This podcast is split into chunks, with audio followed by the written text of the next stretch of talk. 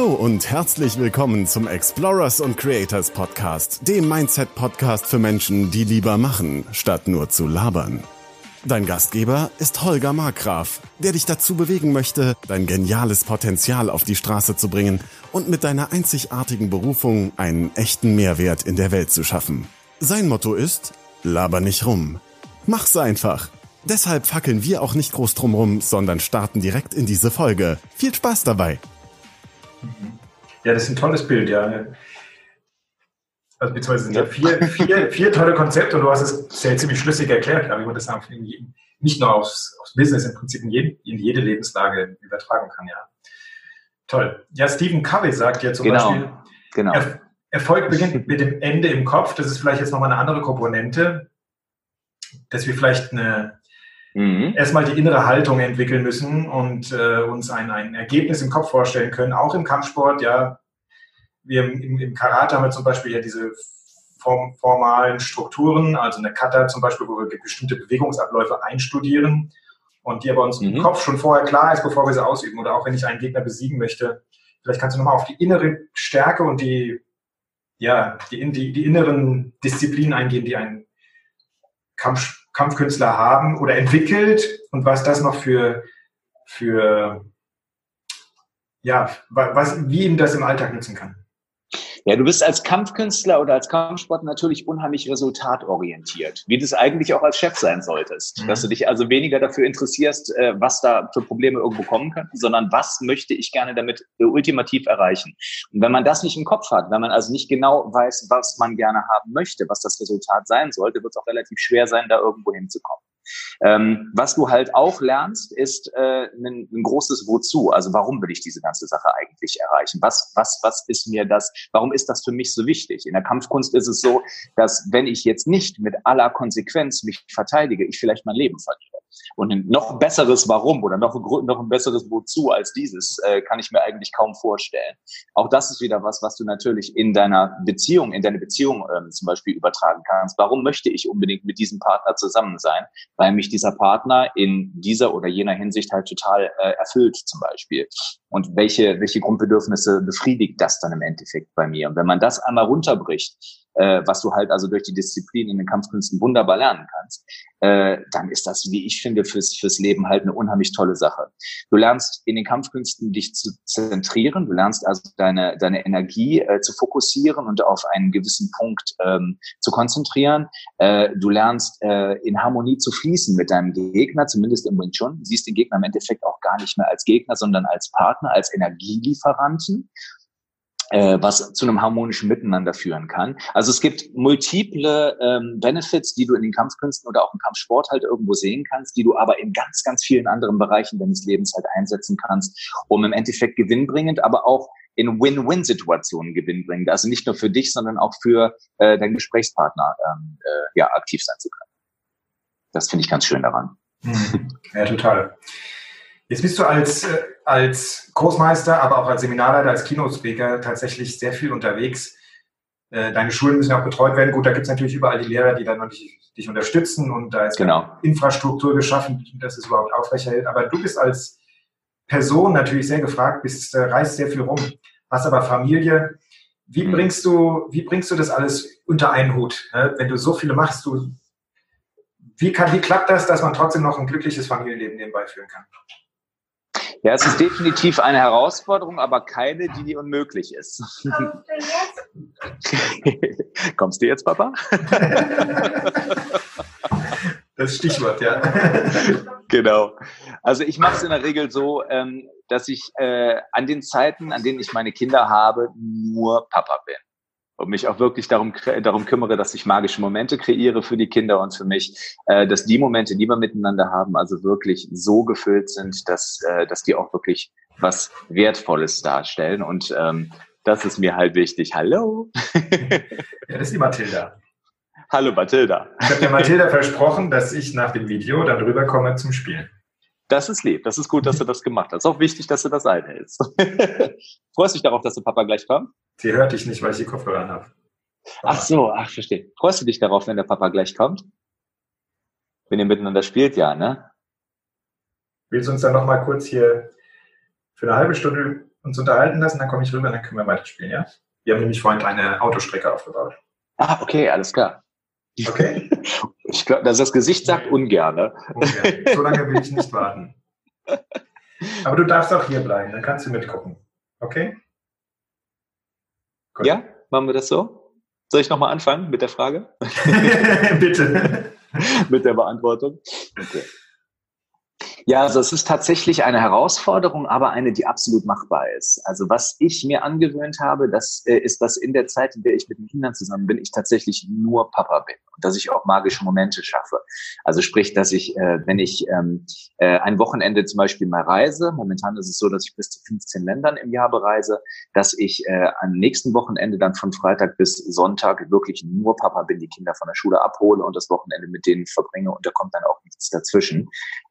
In der Zeit, in der ich arbeite, arbeite ich wirklich voll und ganz, aber in der Zeit, in der ich Papa bin, bin ich Papa voll und ganz. Mhm. Und ich glaube, wenn man das irgendwo äh, als Mindset mit hinbekommt, dass man also ich ich gehe immer sehr gerne nach ähm, Tony Robbins hat mal ein, ein Wheel of Life, ein Rad des Lebens zum Beispiel rausgebracht, was ich ganz toll finde, wo du also die ähm, diversen wichtigen Lebensbereiche irgendwo hast.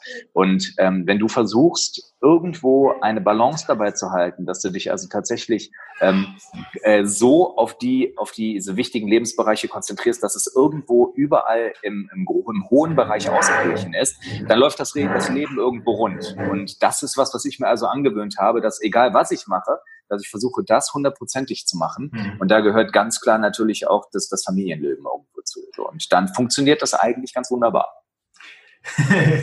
ich habe das von Jim Rohn, dass im Prinzip, when you work, you work, and when you, when you, wenn du Zeit mit deinen Kindern verbringst dann, oder mit deiner Familie, dann verbringst du eben Zeit mit deinen Kindern. Er ist halt aber auch genau, in der genau, Zeit ja. groß geworden, da gab es noch keine Smartphones, da gab es noch keinen ja. Mo mobiles E-Mail, ja, da konntest du deine E-Mails dann wirklich nur am, am PC vielleicht abrufen, beziehungsweise seinerzeit gab es wahrscheinlich, war die E-Mail wahrscheinlich noch gerade, äh, ja, das Internet gerade erst am Erfinden. Ja. Und heute werden wir natürlich noch zusätzlich, abgesehen davon, dass, dass wir immer im, im Kopf schon wieder bei der Arbeit sind oder bei den nächsten Schritten, die wir alle erledigen wollen, planen und gerade als Unternehmer natürlich auch viele Dinge, viele Dinge parallel irgendwie erledigen müssen oder wollen. Mhm und dann kommt noch zusätzlich eben das Handy, das dann, dann kommt hier eine Bling, eine E-Mail wieder auf oder eine Message über einen Messenger oder eine Anfrage für ein Video, äh, für ein mhm. Interview. Mhm. Äh, bist du dann ohne Handy unterwegs oder hast du alle deine Pings dann ausgeschaltet? Gibt es da irgendeinen Trick, den du da... Ja, ich bin mit einem ich bin mit einem stummen Handy unterwegs und ich habe mir tatsächlich dreimal am Tag eine, eine äh, äh, fünfminütige Zeit eingeräumt, in der ich, also ich mich erdreiste, ans Handy zu gehen. Aber ansonsten ist das Ding tatsächlich äh, stumm geschaltet, äh, damit ich mich auch echt auf andere Dinge dann konzentrieren kann. Ich finde es halt total gefährlich, weil auch immer wieder total interessante Dinge natürlich dann da kommen, um die man sich jetzt kümmern möchte.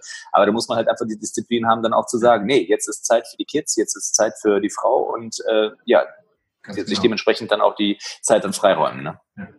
Ja, bei uns ist so, so ich habe ja hier ein Homeoffice und ich hatte das mal eingeführt, dass es dann ein, ein, ein Ampelsystem am, an der Tür gibt.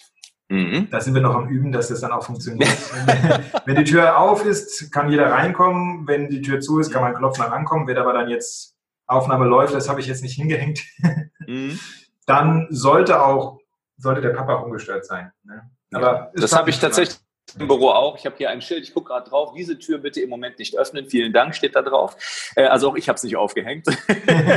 Aber die Jungs, die hier im Büro sitzen, sollten das eigentlich wissen. Also ich denke, da kommt jetzt keiner rein. Nee, nee, also ich, ich denke, wichtig ist es wichtig, dass man solche, äh, solche Schritte auch irgendwo hat, ne? dass man solche Techniken hat, sei es halt ein Schild an der Tür oder sonst was, dass man auf jeden Fall da was hat. Äh, ja, um halt auch ungestört arbeiten zu können, klar. ja, wo, bleiben wir doch mal gerade bei den Kindern, weil die Kinder die unterbrechen einen ja nicht nur und die ärgern ja eigentlich nur, sondern sie sind unser größter Schatz. Und ja.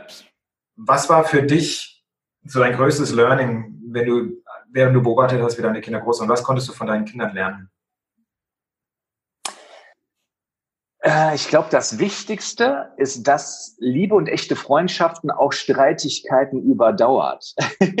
ja, also es ist ja so oft, dass äh, gerade meine sich mal in den Haaren haben oder so. Aber ich finde es halt total wichtig, gerade wir als Erwachsene, wir neigen dazu, dass wenn wir mal eine Auseinandersetzung mit einem anderen Erwachsenen haben, dass man dem das ewig in drei Tage nachträgt. Ich finde es aber total wichtig, dass man das halt nicht tut, sondern dass man produktive Wege halt irgendwo findet, um diese Situation dann auch hinter sich zu lassen.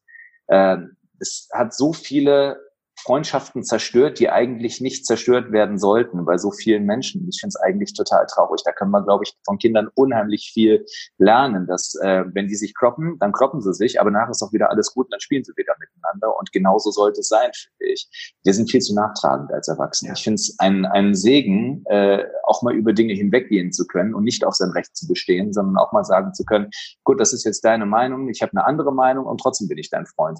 Die Amerikaner haben ganz tolles, äh, einen ganz tollen geflügelten Satz dafür, to agree to disagree, was ich äh, ein ganz wichtiges Ding finde. Äh, ansonsten ist es eigentlich vorprogrammiert, dass, dass man auf Unverständnis irgendwo äh, stößt. Ähm, und vor allem auch selber immer wieder einen großen Magen hat, wenn man es mit der, mit der Person dann wieder zu tun hat. Also das ist, glaube ich, das Wichtigste, ne? dass das also selbst wenn man einen Streit hat, man trotzdem in der Lage ist, sich tatsächlich zu vertragen und Dinge auch mal vergessen zu können und tatsächlich verzeihen zu können. Oder halt nicht immer direkt alles gleich auf die Waagschale zu legen, ja.